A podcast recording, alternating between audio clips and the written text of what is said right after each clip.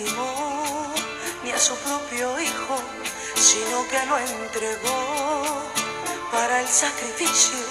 No nos dará también junto con él todas las cosas que él prometió. Mi Dios, tú eres tan grande y poderoso, además de dar tu hijo, me lo das todo. Yo no puedo dejarte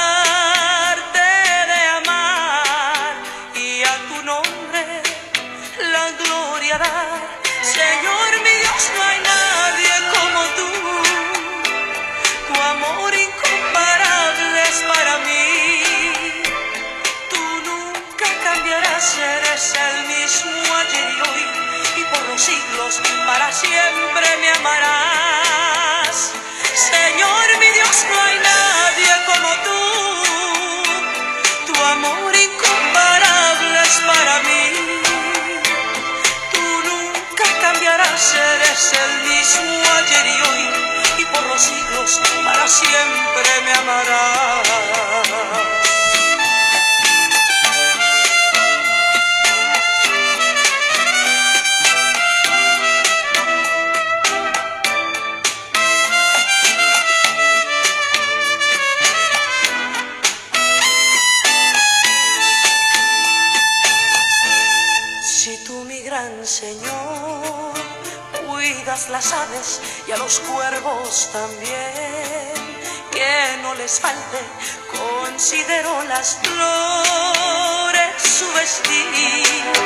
Es tan hermoso cual nunca vi, estoy más mi Señor.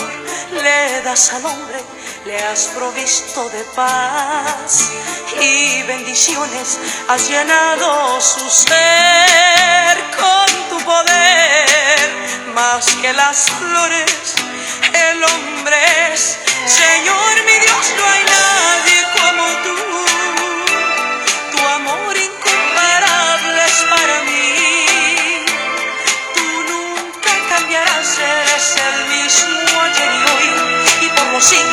para siempre me amarás. Señor mi Dios, no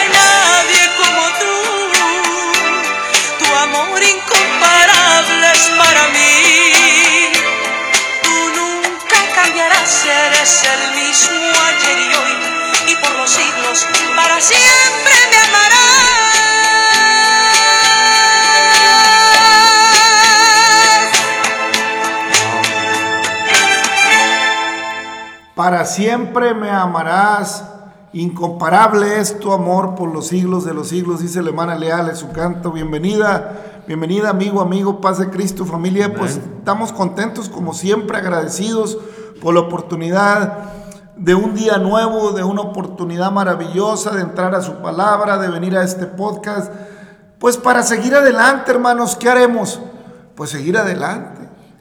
Todos los días son días nuevos y todos los días es oportunidad para, para seguir buscando en la palabra su amor, su misericordia, su riqueza, la esperanza y todo lo que Dios tiene para nosotros a través de la palabra. No es sino a través de la palabra, mi familia, mi amigo, que vamos entendiendo cómo es que Dios eh, quiere realmente que, que andemos, que vivamos. Nosotros podemos imaginarnos muchas cosas en cuanto a cómo, cómo comportarnos, cómo conducirnos, cómo vivir. Y cada quien forma un modelo de vida en base al conocimiento que va obteniendo de la vida. Hay, hay bases fundamentales del comportamiento humano, pues que son universales y que la mayoría de las sociedades acepta y, y la gente se desempeña en ellas. Pero ya el, el ir en una, en, una, en una cultura de comportamiento más orientada a lo espiritual que a las eh, costumbres que el hombre marca y que solamente son costumbres pero que no emanan del corazón, que, que, no, que no es un comportamiento sincero. ¿Por qué? Porque la sociedad, hermanos, tiene un comportamiento ante, ante los demás en, en, en los eventos que son vistos por los demás. O sea, ¿qué quiero decir con esto? Que cuando estamos ante extraños, tenemos un comportamiento, tratamos de aparentar que somos muy, eh, pues como diré, eh, ordenados o agradables o aquello, o dependiendo del lugar y dependiendo de lo que queremos lograr en aquello que es a veces el comportamiento del ser humano, o sea, eh, se presume que la educación es para, pues para pertenecer a, a cierto círculo, a cierto club. De hecho, cuando alguien tiene un comportamiento grotesco, no propio, lo primero que se dice o que se escucha es que no tiene educación. Pero luego sabemos de personas de un alto grado de educación, eh, de un comportamiento muy adecuado, muy correcto en las, en las eh, reuniones o en el comportamiento social. Pero luego resulta que esas personas eh, salen a la luz cosas de ellas, de ellos, innombrables, terribles, comportamientos demoníacos. Entonces, hermano, hay un error, porque a veces queremos solamente andar en un comportamiento para ser aceptados o, o tener entrada a cierto círculo social, pero no andamos en un comportamiento que agrade al que nos da entrada a los cielos. No andamos en un comportamiento que agrade a aquel que nos amó primero. Por eso, hermanos, es muy importante que el amor de Dios en la vida del ser humano sea de verdad, no fingido. Bienvenida pues, bienvenido hermano. Gracias por descargar estos podcasts. Gracias por darnos la oportunidad de compartir con usted la palabra. Y de veras, mi familia, mi amigo, lo único que queremos es eh, pues entrar a la palabra y aportar a través de este podcast una semillita, un granito de arena que lo motive, que la motive. Si está usted caminando en Cristo, pues a seguir adelante y a mejorar, a buscar una conducta que vaya eh, en un crecimiento hasta que completamente seamos iluminados en el entendimiento del propósito de Dios. Y si está pasando por este podcast porque le gusta oír de aquí y oír de allá, pero en realidad eh, lo hace para analizar o para ver, pues bienvenida, bienvenido también. Lo invitamos a que entre a la palabra en un en un convencimiento de que la Biblia, la palabra de Dios, no es un libro más. Es una palabra viva que habla por sí sola, que tiene vida propia. Lo invitamos a que cuando entre la palabra, pues hable con Dios. Dígale, mira Dios, yo leo la Biblia porque a mí me gusta saber de esto, saber de aquello, pero yo realmente creo que la vida es así. Dígaselo a Dios, pero la voy a leer. Y bueno, si tú ¿Quieres tratar conmigo? Bueno, pues yo, yo, voy a leerla. Porque, y tú tratas conmigo y puedo darme cuenta que esto va más allá de lo que yo percibo con mis sentidos naturales y esto me eleva a algo que me cuesta trabajo comprender, pues ayúdame. Ayúdame a entender, ayúdame a comprender de qué se trata creer en tu palabra, de qué se trata eh, convertirse en un seguidor, en un discípulo, en un hijo de Dios, en una hija de Dios.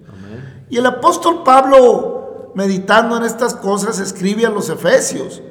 Y en el capítulo 3 les dice, por esta causa yo, Pablo, prisionero por vosotros los gentiles, si es que habéis oído la administración de la gracia de Dios que me fue dada para vosotros. O sea, le dice, yo estoy preso porque, porque me he, convertido de, una posición religiosa eh, intransigente, como era el fariseísmo, a creerle al Cristo, al enviado, al Mesías, al amado. Le he creído y me ha llamado a predicarle a ustedes que no son judíos. Y por causa de eso, bueno, pues yo tengo prisiones, pero me glorío en ellas. Amén. Porque el cuerpo puede estar preso, pero el alma no. Y mi anhelo es que ustedes reciban la palabra. Entonces les dice a ellos que por revelación me fue declarado el misterio como antes lo he escrito brevemente, leyendo lo cual, leyendo lo cual podréis, podéis entender cuál sea mi conocimiento en el misterio de Cristo. Misterio que en otras generaciones se dio a conocer a los hijos de los hombres, como ahora he revelado, perdón, misterio que en otras generaciones no se dio a conocer a los hijos de los hombres, como ahora he revelado a sus santos apóstoles y profetas por el Espíritu, que los gentiles son coherederos y miembros del mismo cuerpo y copartícipes de la promesa en Cristo Jesús por medio del Evangelio, del cual yo fui hecho ministro por el don de la gracia de Dios que me ha sido dado según la operación de su poder. O sea, Pablo está diciendo, hermano amigo, que en, las edades antiguas, para, para, el pueblo de Israel fue un misterio el amor de Dios. Amén. Fue un misterio eh, el que el profeta o los profetas hayan escrito en cuanto a un Mesías que vendría a salvar a la humanidad. Amén. Para, para ellos era un misterio. Entonces dice, pues esto era un misterio. ¿Eh? ¿Habéis, ¿Habéis podido entender cuál sea, el, cuál sea el conocimiento en el misterio de Cristo? Misterio que en otras generaciones no se dio a conocer a los hombres, como ahora he revelado a sus santos apóstoles y profetas por el Espíritu. Porque hermanos, nos, el Señor nos deja y nos da su Espíritu Santo para que en nuestra vida no haya misterios. Amén, amén. Para que en nuestra vida no haya, no, es que esto es así, si le haces acá, andar con misterios. No, el Espíritu Santo que nos es dado es para entender con claridad los propósitos de Dios, para comprender cuál sea lo profundo, lo ancho, lo alto del amor y la misericordia de aquel que nos ha amado en las regiones celestes en Cristo Jesús, para darnos vida juntamente con Él y darnos esa preciosa oportunidad de abrazar todas esas promesas hermosas de su gloria. Amén. Pues Pablo le habla a los efesios, que son gentiles, que no son judíos, en ese sentido. Y dice que a los gentiles, que los gentiles son coherederos y miembros del mismo cuerpo y copartícipes de la promesa en Cristo Jesús por medio del Evangelio. Somos coherederos del pueblo. ¿eh? Porque en Cristo ya no hay judío ni griego. Aleluya. ¿eh? Mm, ya no hay de, más que un solo cuerpo en Cristo. Entonces Pablo eh, le expresa, y esto es por medio del Evangelio, no hay de otra, hermano. Mire, yo sé que es muy bonito a veces meditar en ciertas cosas, ciertas corrientes filosóficas que elevan hasta cierto punto la relajación del alma, pero que al fin del día, hermanos, no tienen promesa de vida eterna. Hay que estar en, ese entendido. Son filosofías que ayudan a orientar en un buen sentido nuestras acciones terrenales, pero que no tienen trascendencia a la vida eterna. ¿Por qué? Pues porque la vida eterna nada más la da Cristo. Amén. Así. Amén. Nada más. Y nada más es a través del Evangelio. Amén. Me podrán decir o podrá decir este, este hermano que está hablando, que está diciendo, bueno, yo no lo estoy hablando. Lo está hablando el apóstol Pablo. Amén. A los efesios. Porque tampoco hay que darle tantas vueltas para entender lo que está diciendo. ¿Mm? Dice, de lo cual yo fui hecho ministro Fui hecho ministro por el don, o sea, el regalo de la gracia de Dios que me ha sido dado según la operación de su poder. A mí, que soy menos que el más pequeño de todos los santos, me fue dada esta gracia de anunciar entre los gentiles el evangelio de las inescrutables riquezas de Cristo. Amén, amén. O sea, el Evangelio está lleno de riquezas. Amén.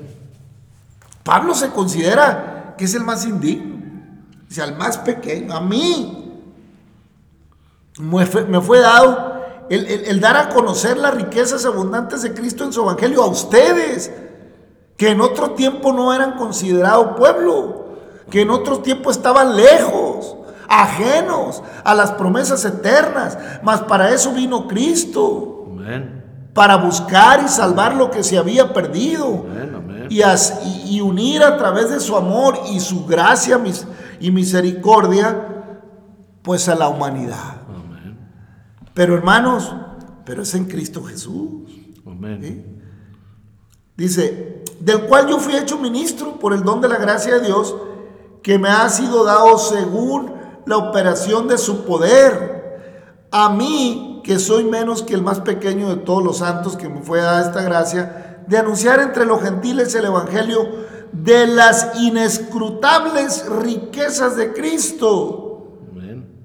Y de aclarar, fíjese, y de aclarar a todos cuál sea la dispensión del misterio escondido desde los siglos en Dios, que creó todas las cosas, para que la multiforme sabiduría de Dios sea ahora dada a conocer por medio de la iglesia a los principados y potestados y potestades en los lugares celestiales, conforme el poder eterno que hizo en Cristo Jesús nuestro Señor, en quien tenemos seguridad y acceso con confianza por medio de la fe en Él, por lo cual pido que no os desmayéis a causa de mis tribulaciones por vosotros, las cuales son vuestra gloria. Oiga Pablo, qué maravilla. Dice, dice, para que la multiforme sabiduría de Dios sea ahora dada a conocer por medio de la iglesia. ¿A quién? A los principados y potestades en los lugares celestiales. ¿Sabe por qué declara esto Pablo, hermanos? Porque la lucha del hombre no es contra carne ni contra sangre, sino contra espíritus, contra potestades, contra principados que flotan en el aire y en los cielos y en las tinieblas. Por eso pasan cosas en la sociedad que la ciencia humana trata de explicarlas con desviaciones psicópatas y aquello y lo otro, pero en que en realidad, hermano, son potestades que andan en el aire que aprovechan los trastornos del hombre para llevarlos a hacer cosas inimaginables, en el sentido malo, en el sentido de destruir eh, y, de hacer perversidades y cosas que, que no son concebibles mm, en ninguna manera. Pero para eso es y cuando Pablo menciona la iglesia es importante que usted y yo sepamos que la iglesia no se trata de una organización terrenal con algún nombre así o asá, o de algún templo ubicado a tal que si va allá, o que si va a tal lugar, o que si va a tal lugar en España, o a tal lugar en Brasil, o a tal lugar en México, o en Asia, o en África, o en Europa, va a encontrar. No, sino que cuando el apóstol dice para dar y a Dios sea ahora dada a conocer por medio de la iglesia, o sea, por medio del cuerpo de Cristo, por medio de toda aquella, de todo aquel que ha arrepentido su corazón, que ha recibido a Cristo, que le ha sido invocado el nombre del precioso Mesías y que ha sido sumergido en las aguas en el nombre de Jesucristo para que tenga una vida nueva y vida en abundancia y sea parte de la iglesia que da a conocer las riquezas abundantes de su gloria en Cristo Jesús. ¿Para, para qué? Ah, las da a conocer a todo a quien a todos los principados y potestades para que sean mandados a lugares secos y despoblados y no anden trastornando, hermanos, la vida del ser humano. Para eso es. Por eso cuando hay descuido espiritual, cuando ya como conocedores del Evangelio, ya como habiendo aceptado a nuestro Señor, empezamos a descuidarnos y a andar más metidos en las cosas del mundo, le damos lugar a este tipo de cosas, hermanos, y vienen trastornos terribles en la vida del cristiano y le sirven de pretexto al enemigo para señalarlo. Pero ya ves, ya ves cómo anda fulana, ya ves cómo anda fulano, ya ves, para eso quieres. Es que el enemigo toma lugar de los descuidos espirituales, hermanos de la iglesia. Pero Pablo dice, en quien tenemos seguridad y acceso con confianza por medio de la fe, Por lo cual pido que no desmayéis a causa de mis tribulaciones por vosotros, las cuales son vuestra gloria. Diciendo, o sea, Pablo le está diciendo a los efesios, no se vayan a entristecer, no se vayan a echar para atrás, no vayan a desmayar por lo que a mí me pase. Ustedes han creído en Cristo. Ustedes han recibido la palabra. Amigo, hermano, no te entristezcas si el líder espiritual que te habló la palabra, si el pastor tuvo algún tropiezo o, partió con el Señor y ya digas, no, pues ya no está fulano, ya no se predica igual, ya no se habla igual. Tú tienes que vivir el amor de Cristo. Usted tiene que vivir en el amor precioso que le fue dado a través del Evangelio y crecer en el conocimiento de la verdad cada día crecer a través de la palabra. No se acostumbre a recibir nomás de oídas, sino también en su propio corazón entrar en la palabra. No se acostumbre nada más a oír predicaciones que, que lo hacen sentir bien y no y dejar la palabra ahí guardada. Hay que ir a Efesios, pero también hay que ir a Corintios, pero también hay que ir al Génesis, también hay que ir a los profetas mayores y a los profetas menores. También hay que ir a esos profetas que hablan bien duro, que le dicen a Israel del leño que te sobró, te hiciste un ídolo y luego lo, también hay que ir ahí. Porque si no, oiga ya, se, se, va con el Señor o se desvía del camino o se trastorna aquel que me habló la palabra. Ya, se me acabó el ánimo a mí también. O ahí ando siguiendo a un líder religioso de templo en templo. Si lo mueven para allá, ahí voy para allá. Entonces, ¿en quién has creído, mi amigo, mi hermano? ¿En quién has creído? El Señor es suficientemente poderoso para guardar nuestro depósito para aquel día. Entonces Pablo les dice, por favor no os desmayéis a causa de las cosas que me están pasando a mí, porque este asunto es mío con el Señor. Y yo sé que el Señor me va a librar de todas ellas.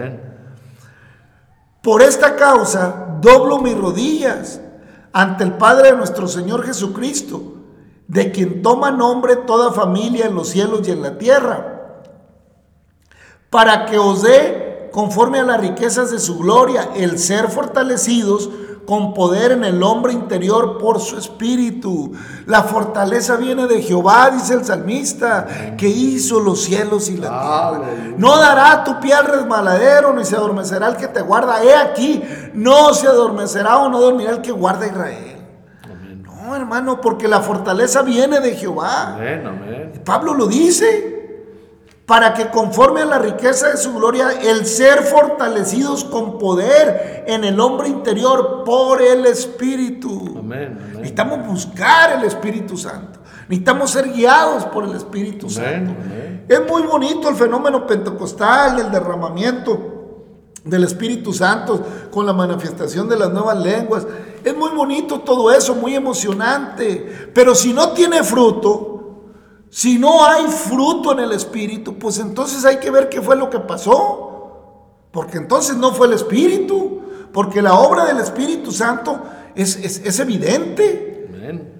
Aflora. No se puede esconder.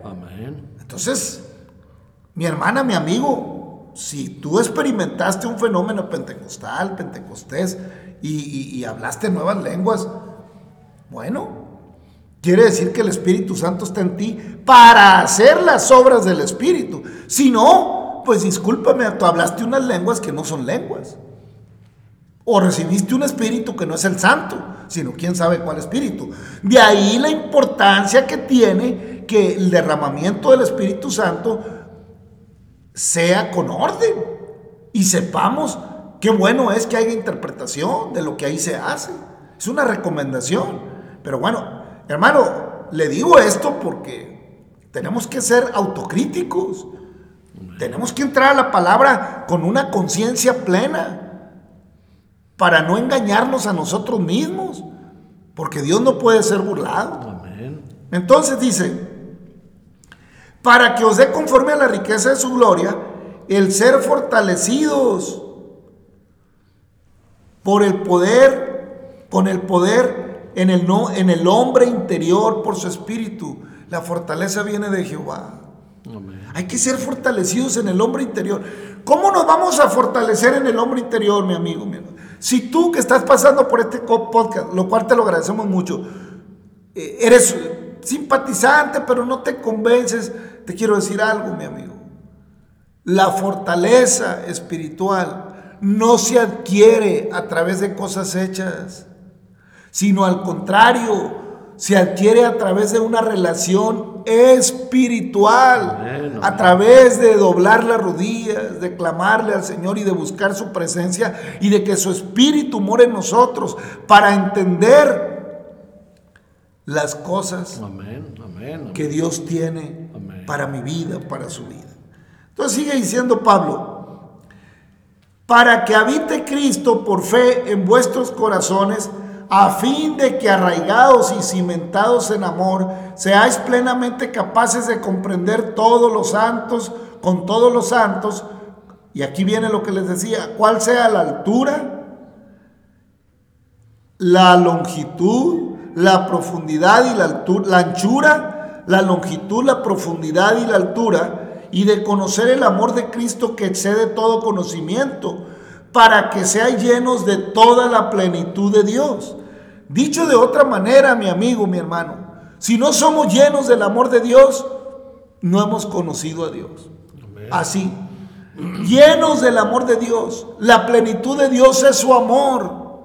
No importa cuánto aprendamos de teología, no importa cuánto aprendamos de filosofía y letras, no importa cuánto aprendamos de matemáticas, de ciencia, de política, de química, de física, de astrofísica, no importa cuánto aprendamos, y no es que el conocimiento sea malo, pero si no somos llenos del amor de Dios, no vamos a alcanzar a comprender las riquezas de su gloria, ni a comprender, hermanos, de qué estamos hechos, ni para qué estamos hechos. Nos vamos a pasar toda la vida y generaciones y generaciones tratando de entender nuestro origen y viendo a ver si llegamos a otro lado. Pero si hemos sido llenos del amor de Dios, vamos a ser plenamente capaces de entender la anchura, la longitud y la altura y la profundidad de todas las dimensiones espirituales en Cristo para comprender, hermanos, que somos hechura suya, nación santa, pueblo adquirido por Él para anunciar las virtudes de aquel que nos llamó de las tinieblas a su luz admirable y que somos creación del Señor Señor,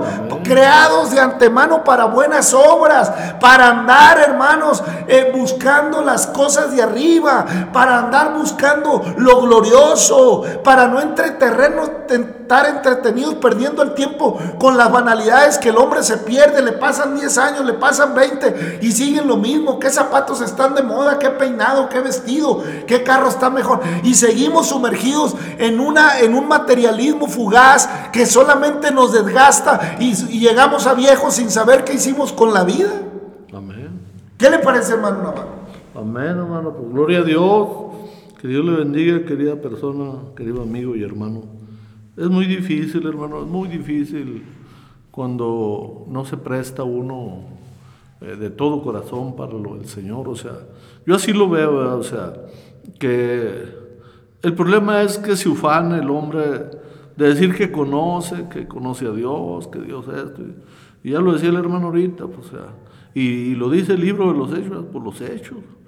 O sea, el problema es que se nos olvida que vamos a tener que dar cuenta de lo que hayamos hecho, o sea, toda palabra ociosa, o sea, ese es el problema, o sea, Dios no va a pasar por alto de que usted haya hecho alarde de que sabía que lo conocía cuando andaba haciendo las cosas mal. Claro que no. Dios ya es la versión, por eso dice que tu hablar sea un sí o un no. Sin darle tanta vuelta. No, pero es que dice, no, pero es que fíjate que, no, es que tú crees así, no es que yo creo que. No, pues ahí está la palabra. Ahí está la palabra. O sea, solamente que no crea la palabra, ahí sí ya, ahí ya no entramos nosotros. Nosotros creemos la palabra porque es viva y es eficaz. Y es la que nos hizo ver que estábamos mal que andaban más en lo carnal que buscando lo espiritual. Y eso es lo que le pasa mucho a la humanidad, hermano. Que no se jacta, o sea, sigue buscando, ve cosas y malas y de la carne, lo espiritual, lo cotidiano y todo, y sigue buscando las cosas. Y no se preocupa por lo espiritual. Allí es donde está la pobreza del creyente, del que dice que sabe, de todo ser humano. O sea, a veces yo les digo a algunas personas, o hermanos pastores, Mejor no diga nada, hermano. No, que yo que platico con Dios. Mejor no diga nada. ¿Por qué? Pues porque ve uno las maneras en las que se porta, ¿verdad? No es que sea uno juez o algo, Dios nos libre, pero pues yo tenía un tío que decía, para no errar, mejor no hablar. O sea, si usted cree y anda buscando las cosas de Dios, pues síguele buscando, que al cabo Dios tiene más que darnos. Porque el andar buscando aquí, buscando y demostrando aquí, demostrando allá en la cuestión humana y, se descuida de lo espiritual, pues va caminando a ciegas, o sea, haciéndose la idea de que usted y Dios platican. Amén, hermano. Por eso Pablo cierra el capítulo 3 de Efesios diciendo, dice, para que seáis plenamente capaces de comprender con todos los santos cuál sea la anchura, la longitud, la profundidad y la altura, y de conocer el amor de Cristo que excede todo conocimiento, para que seáis llenos de toda la plenitud de Dios. Y aquel que es poderoso para hacer todas las cosas mucho más abundantemente de lo que pedimos o entendemos, según el poder que actúa en nosotros, a Él sea la gloria en la iglesia en Cristo Jesús por todas las edades, por los siglos de los siglos. Amén. Así que hermanos, tenemos que seguir adelante con un corazón sencillo, humilde, buscando en la palabra la presencia del Señor y que su espíritu more en nosotros para ir comprendiendo las dimensiones. A medida que yo voy creciendo en, el conocimiento de las dimensiones espirituales de Dios, voy, siendo, voy, voy alcanzando la plenitud y la capacidad de comprender todas las cosas espirituales, de comprender. Y entonces dice el apóstol, dice, y conocer el amor de Cristo, que excede a todo conocimiento. Yo no sé cuánto sepas de la vida, yo no sé cuánto hayas estudiado o estés estudiando, yo no sé qué tan hábil seas en, ciencia, pero una cosa sí te digo, el amor de Dios excede todo conocimiento, está más allá, todo, y cuando dice todo, es todo, Amén. todo es todo, Él lo excede todo, Amén. tan lo excede que se humanó y en la condición de hombre fue hasta la muerte de cruz, resucitó y luego ascendió al cielo y fue a preparar morada para todo aquel que en él cree. Y todavía va a volver y va a levantar a su iglesia. Te digo que excede todo conocimiento. Pregúntame cómo. Ah, ahí está el asunto. Ahí está el asunto, hermano. ¿Eh? Que el Señor lo tiene en, eh, eh, en Él todas las cosas. Nos ha dado a conocer lo necesario para poder abrazar las promesas abundantes, dice. Y aquel que es poderoso para hacer todas las cosas mucho más abundantes de lo que pedimos o entendemos. O sea, no nomás de lo que pides, sino de lo que entiendes. Según el poder que actúa en nosotros. A Él sea la gloria en la iglesia en Cristo Jesús para todas las edades por los siglos de los siglos. Amén. Fíjate lo que, lo que cierra Pablo en el capítulo. A Él sea la gloria en la iglesia en Cristo Jesús. La iglesia tiene que estar en Cristo. Si no, no hay manera. A Él sea la gloria en la iglesia, en Cristo Jesús, por todas las edades, por los siglos. La iglesia tiene que estar en Cristo y Cristo en la iglesia. La iglesia es el individuo. Cada uno que va creyendo, cada creyente en la iglesia. Es la única manera de que Cristo esté en la iglesia, en el corazón del creyente. Porque el que, el que nos hagamos imágenes o semejanzas y las pongamos en un templo, esa no es la presencia de Dios. La presencia de Dios está en el corazón de la mujer, del hombre, que se arrepiente, que busca su rostro, que dobla rodilla, que le clama, que reconoce su falta, que reconoce sus limitaciones y que entiende que solamente en Cristo y solamente en Él la salvación se encuentra. Aleluya. Por eso, hermanos, Josué, como lo venimos diciendo en los episodios anteriores, que ha tomado el liderazgo que dejó Moisés y que Dios directamente le ha dicho que Él lo fortalecerá, que estará con él.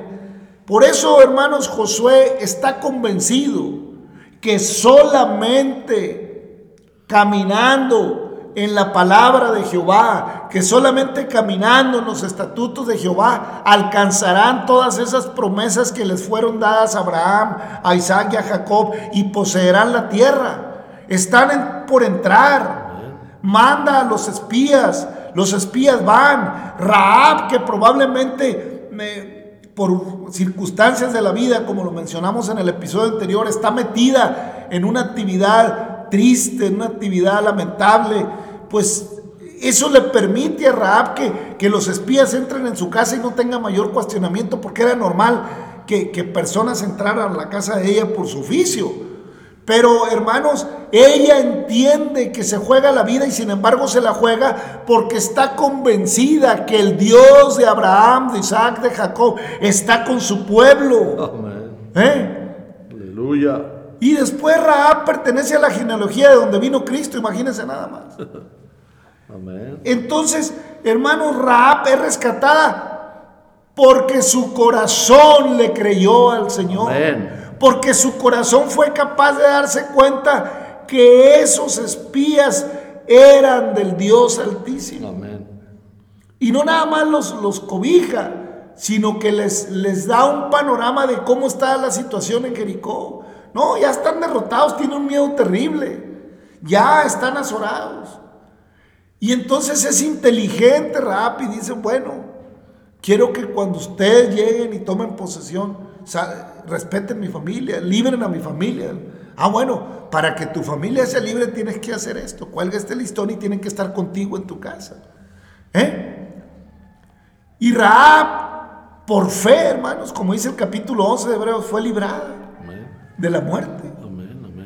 Entonces Josué recibe las noticias y en el capítulo 4 sigue diciendo el libro de Josué, cuando toda la gente hubo acabado, eh, empiezan a pasar, eh, ya en el capítulo 3 hablamos cómo empezaron a cruzar el Jordán, cómo el arca iba adelante, cómo Dios les da una distancia de separación al pueblo y entre el arca hay una separación entre el, donde está manifestándose la gloria de Dios y el pueblo para que el arca fuera avanzando y las aguas del Jordán se detienen ahí arriba en un montón y las demás fluyen y entonces queda seca esa porción y empieza a avanzar el pueblo a cruzar el Jordán para que esta generación que no que nomás conocía la historia de cómo Dios habría abierto el Mar Rojo entrara a tomar la tierra convencidos que las historias de sus ancestros, que las historias no eran nada más historia, sino hechos portentuosos reales y ahora lo estaban viviendo y lo estaban viendo ellos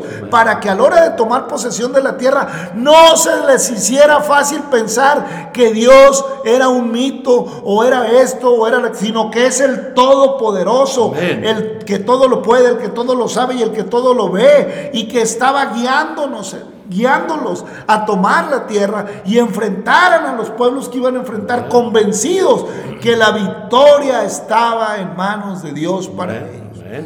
Entonces cuando toda la gente hubo acabado de pasar el Jordán, Jehová habló a Josué diciendo, tomad del pueblo doce hombres, uno de cada tribu, y mandadles diciendo, tomad de aquí del medio del Jordán, del lugar donde están, firme los pies de los sacerdotes doce piedras, las cuales pasaréis con vosotros y la, y, la, y la, dice, las cuales pasaréis con vosotros y levantadlas en el lugar donde habéis de pasar la noche. Entonces Josué llamó a los doce hombres a los cuales él había designado entre los hijos de Israel, uno de cada tribu. Y les dijo Josué, pasad delante del arca de Jehová vuestro Dios a la mitad del Jordán y cada uno de vosotros tome una piedra sobre su hombro, conforme al número de las tribus de los hijos de Israel para que esto sea señal entre vosotros y cuando vuestros hijos pregunten a sus padres mañana diciendo, ¿qué significan estas piedras? Le responderéis que las aguas del Jordán fueron divididas delante del arca del pacto de Jehová cuando ella pasó el Jordán. Las aguas del Jordán se dividieron y estas piedras servirían de monumento conmemorativo a los hijos de Israel para siempre. Y los hijos de Israel lo hicieron así como Josué les mandó. Tomaron doce piedras en medio del Jordán, como Jehová había dicho a Josué conforme al número de las tribus de los hijos de Israel, y las pasaron al lugar donde acamparon y las levantaron ahí. Josué también levantó doce piedras, también levantó doce piedras en medio del Jordán, en el lugar donde estuvieron los pies de los sacerdotes que llevaban el arca del pacto, y han estado allí hasta hoy. Y, y los sacerdotes que llevaban el arca se pararon en medio del Jordán hasta que se hizo todo lo que Jehová había mandado a Josué, que dijese al pueblo conforme a todas las cosas que Moisés había mandado a Josué, y el pueblo se dio prisa y pasó. Y cuando todo el pueblo acabó eh, de pasar, eh, también pasó el arca de Jehová y los sacerdotes en presencia del pueblo. También los hijos de Rubén y los hijos de Gad y la media tribu de Manasés pasaron armados delante de los hijos de Israel, según Moisés les había dicho, como cuarenta mil hombres armados, listos para la guerra, pasaron hacia la llanura de Jericó delante de Jehová.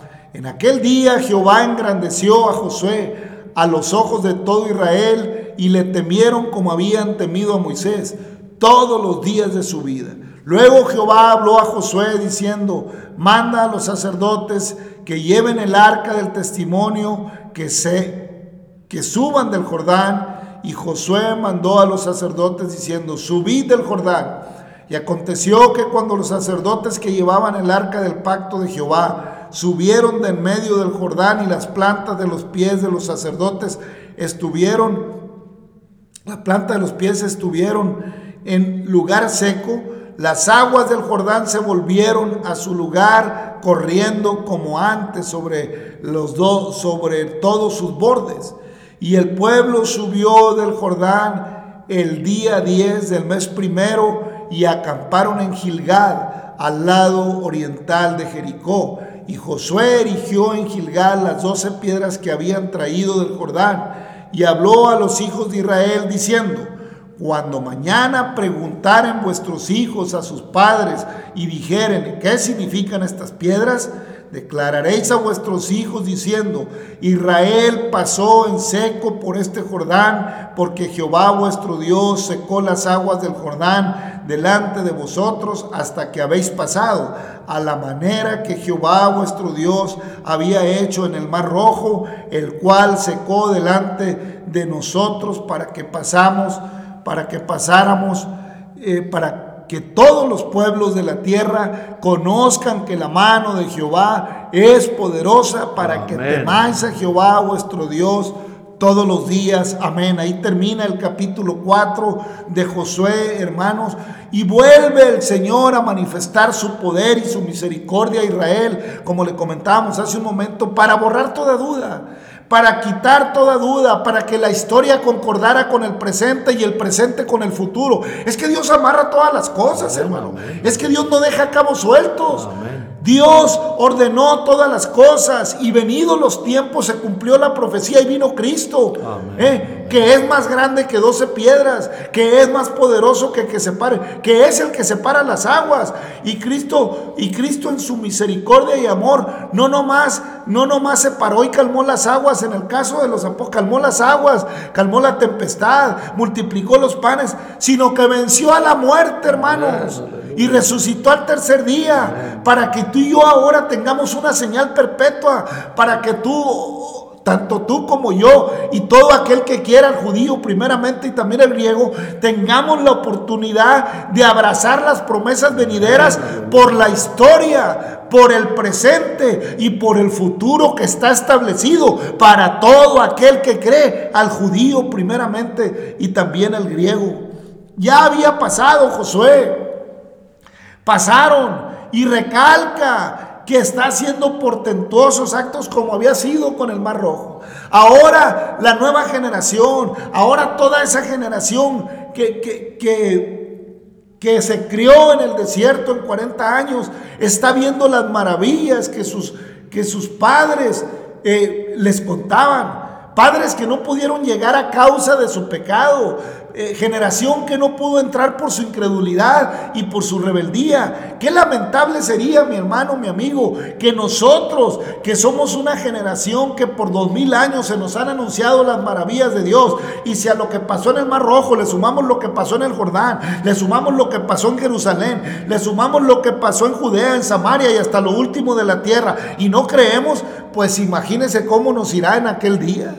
Ah, hermanos, pero si oímos el Evangelio y lo creemos y lo abrazamos, no nomás seremos bendecidos eh, con las promesas eternas de Dios, sino que nuestra vida es transformada en este presente para andar redimiendo el tiempo y para andar en un gozo que no se acaba ni el lunes, ni el martes, ni el miércoles, ni el jueves, ni el viernes, sino que sigue el sábado y el domingo también, porque nuestro Dios es un Dios vivo, es un Dios de amor, de misericordia, la cual nunca se acaba, la cual nunca se agota y siempre está abriendo el mar rojo y siempre está abriendo el Jordán y siempre está derribando muros y siempre está haciendo misericordia y misericordia con todos los que invocan su nombre porque Él es el Dios eterno, el Dios vivo, el Dios de la iglesia, el Dios de la misericordia, el Dios de los cielos, que hizo los cielos, que hizo la tierra, el Dios todopoderoso, el que es, el que era y el que ha de venir, hermano Navarro.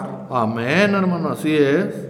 Gloria al Señor, o sea, no éramos pueblo, ahora sí somos pueblo, o sea, y siempre en otros, en otras grabaciones hemos dicho que, oiga, pues fíjese mm, qué ofertota nos está dando el Señor.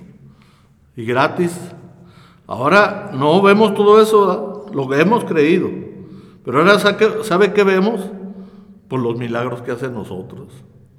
Los milagros que se avienta cada día, el momento que nos levantamos. Es un milagro la vida. Pero si usted no la quiere ver de esa manera, pues Dios realmente lo único que quiere es que nosotros entendamos que Él es el todo, como ya soy el hermano. Él es el, él es el todo y nosotros sabemos que tenemos que entender que si nosotros no entendemos el sacrificio de Dios que hizo de enviar a su Hijo para que nosotros también alcanzáramos esas promesas, esas promesas preciosas, porque si nosotros sabemos que el Señor Jesucristo, ahora ya, ya está todo hecho, ya está todo dicho, ya nada más es cuestión que nosotros le creamos de todo corazón, le creamos de todo corazón que si andamos por las ramas, no llegamos allá. O nos apegamos a lo que Él dejó ya escrito y, le seguimos los pasos, segurito que nos vamos a, ir con Él, hermano. Su amor, hermano, sobrepasa todo conocimiento. Busque al Señor mientras pueda ser hallado. Josué ha ido caminando, fue caminando con una fe inquebrantable y Dios le cumplió su palabra. Y aunque el pueblo flaqueó y falló, Josué nunca varió en su fe. Damos gracias a Dios por su palabra y su amor. Padre, te damos las gracias, en el nombre de Jesucristo, por tu palabra, por tu misericordia, por tu bondad.